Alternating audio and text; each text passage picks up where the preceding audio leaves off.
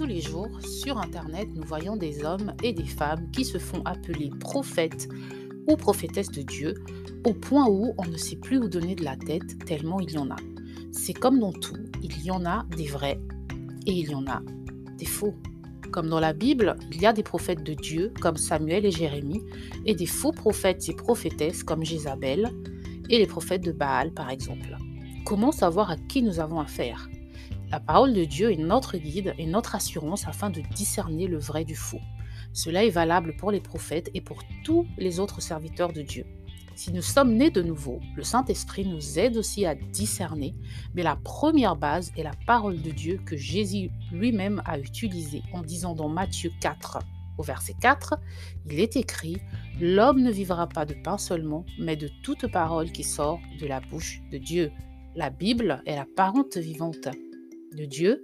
Il est vrai qu'il parle de différentes manières, mais il nous parle premièrement au travers de la Bible dans laquelle il nous révèle sa nature, sa personne et nous donne des bases afin de mieux vivre sur cette terre et surtout de ne pas nous laisser avoir par l'ennemi. J'entends ici Satan, le diable, dont le but est de nous tromper, dérober, voler, égorger afin de nous éloigner de Dieu. C'est donc dans la parole que nous allons apprendre ce qu'est un prophète, quelles sont ses caractéristiques et ses limites? Petite parenthèse avant de commencer, vous l'aurez remarqué si vous me suivez régulièrement, ce podcast est publié un vendredi au lieu de mercredi. À cause de mon emploi du temps devenu un peu compliqué, je publierai désormais ce podcast les vendredis. Le premier vendredi du mois sera toujours dédié à notre rubrique culture. Il est bon de savoir, rien ne change à ce niveau. Si vous nous rejoignez pour la première fois, je suis Luis du blog ilestécrit.com et je vous embarque dans une petite virée biblique.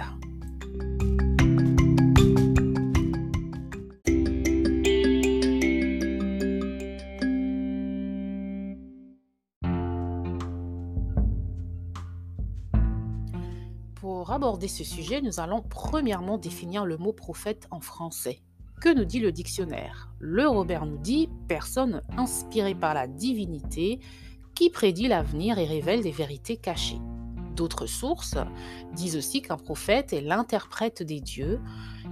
En d'autres mots encore, c'est une personne qui parle au nom de Dieu, qui retranscrit la parole, la voix de Dieu, qui apporte la vérité à l'humanité selon le site l'internaute.fr.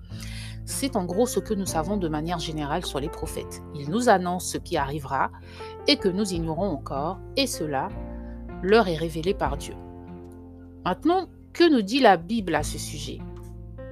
Si nous allons dans le livre de Samuel 1 au chapitre 9 et au verset 9, en gros Samuel euh, ouais, 1 Samuel 9 9, facile à retenir, nous lisons Autrefois en Israël, quand on allait consulter Dieu, on disait, venez, allons jusqu'au voyant, car celui qu'on appelle aujourd'hui le prophète s'appelait autrefois le voyant.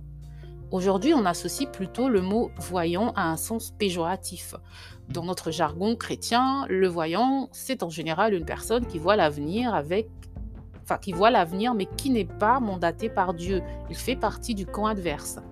Mais ici, la Bible nous apprend qu'autrefois les prophètes étaient appelés voyants. Allons donc voir dans le texte la racine de chaque mot.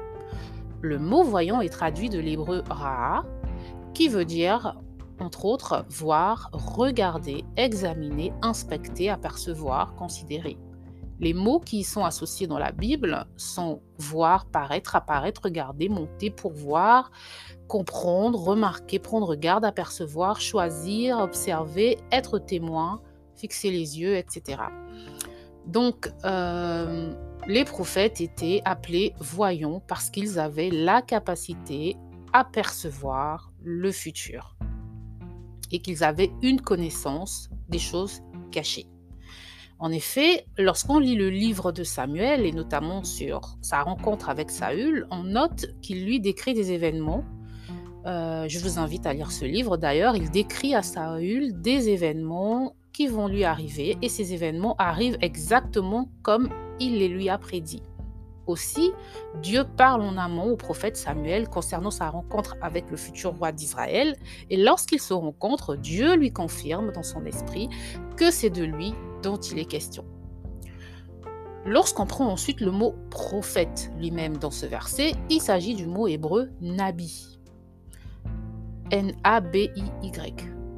Donc, je ne sais pas si on prononce nabi ou nabi. Voilà, mais c'est le mot nabi. Alors, le site lexique euh, biblique.com nous dit que c'est l'homme qui parle. Ce mot peut être utilisé tant pour un prophète païen que pour un prophète de Dieu. Il est vrai que c'est le même mot pour les faux prophètes de Jézabel, dont un roi, chapitre 18, verset 4, ou encore pour Abraham, premier euh, prophète cité dans la Bible. Et vous pouvez le voir dans Genèse 20 au verset 7. Et le site nous apprend en plus que ce mot nabi, voilà, euh, a le sens de parler, appeler, prononcer, murmurer. Une signification active qui est celui qui parle ou qui annonce et une signification passive, celui qui est appelé, qui a reçu une inspiration. Qu'est-ce qu'on en retire donc de ce passage?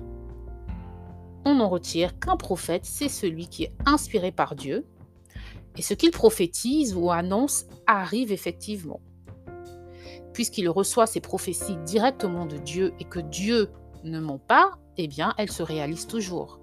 Si vous lisez le livre de Samuel, vous noterez une autre caractéristique d'un prophète de Dieu, c'est qu'il obéit, il est obéissant. Quelles que soient les circonstances, il obéit à la voix de Dieu et non à celle des hommes. Ses prophéties ne sont pas dictées par des circonstances ni par des personnes, mais uniquement par Dieu.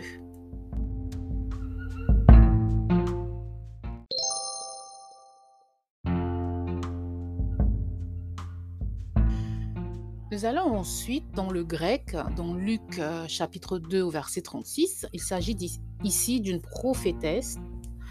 Nous lisons, il y avait aussi une prophétesse, Anne, fille de Phanuel, de la tribu d'Azer. Elle était fort avancée en âge et elle avait vécu sept ans avec son mari depuis sa virginité. Le mot prophétesse ici vient du grec prophétis, qui veut dire une femme à qui sont révélés les événements ou choses cachées, soit par l'inspiration, soit par des songes ou visions, une femme qui annonce ou interprète des oracles. On sait dans le contexte que cette prophétesse ne quittait pas le temple et servait Dieu. On apprend donc ici qu'au au travers de cette euh, définition qu'un prophète reçoit des directives et des images de Dieu de différentes façons, soit par des rêves ou des visions, on peut avoir une vision endormie ou réveillée, soit par inspiration. Le point clé, c'est surtout la révélation des choses cachées. Un prophète ne dit pas ce que l'on sait déjà. Si un prophète vous révèle votre nom, votre date d'anniversaire, en quoi est-ce une révélation? En résumé, en grec, le mot prophétesse décrit celui qui interprète des oracles ou autres choses cachées. Quelqu'un qui, poussé par l'Esprit de Dieu, déclare ce qu'il a reçu par inspiration concernant spécialement les futurs événements et en particulier ceux relatifs à la cause et au royaume de Dieu et au salut de l'humanité. Je cite ici le site lexiquebiblique.com. Donc, ne peut être prophète que celui qui est né de nouveau et qui a reçu le Saint-Esprit. Il est écrit dans la Bible que dans les derniers jours, plusieurs prophétiseront, mais prophétiser ne fait pas de nous des prophètes. Dieu peut faire prophétiser des païens, tout chrétien peut prophétiser à un moment ou à un autre de sa vie, mais il y a des personnes qui ont spécifiquement sur leur vie un appel prophétique.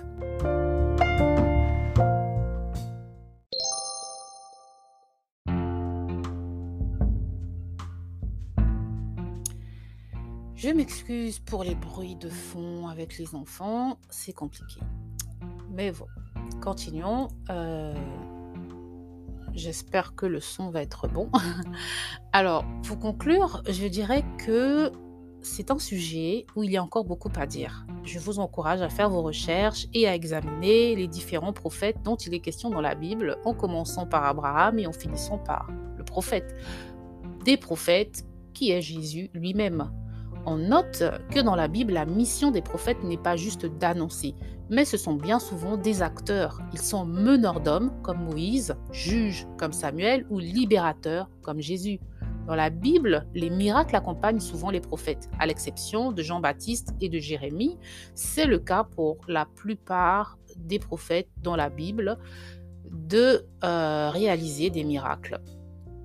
Et ce sont en général des figures persécutées car elles restent fidèles à la voix de Dieu. Un prophète donc annonce ce qu'il reçoit de Dieu, il n'est pas influencé par les hommes ou les circonstances, il obéit à la parole qu'il reçoit, il est envoyé, mandaté par Dieu lui-même. Il prophétise des choses qui arrivent toujours. Autre point à creuser, les prophètes sont souvent des sentinelles et même des intercesseurs, c'est-à-dire qu'ils veillent et prient pour leurs semblables puisqu'ils voient souvent ce que eux ne voient pas. C'est vraiment un don spirituel assez complet et complexe qui ne se limite pas à dévoiler le futur. Les prophètes ne sont pas des diseurs de bonne aventure ou des, et les prophétesses des diseuses de bonne aventure. C'est bien plus que cela. Pour finir, nulle part dans la Bible, un prophète de Dieu n'a fait payer pour entendre ses prophéties. Et cela est valable pour tout serviteur de Dieu, car il est écrit dans Matthieu 10, Allez, prêchez et dites, le royaume des cieux est proche, guérissez les malades, ressuscitez les morts, purifiez les lépreux, chassez les démons, vous avez reçu gratuitement, donné gratuitement. Nous ne payons pas pour les dons spirituels que nous recevons de Dieu, alors nous ne devons pas les monnayer. Le vrai prophète de Dieu a une vie qui respire Jésus, il a une relation intime avec lui et marche selon sa parole. Il ne ment pas, il ne bluffe pas, ni ne se sert de son don pour s'enrichir. Merci de m'avoir écouté et à bientôt j'espère pour de nouvelles aventures bibliques. Ciao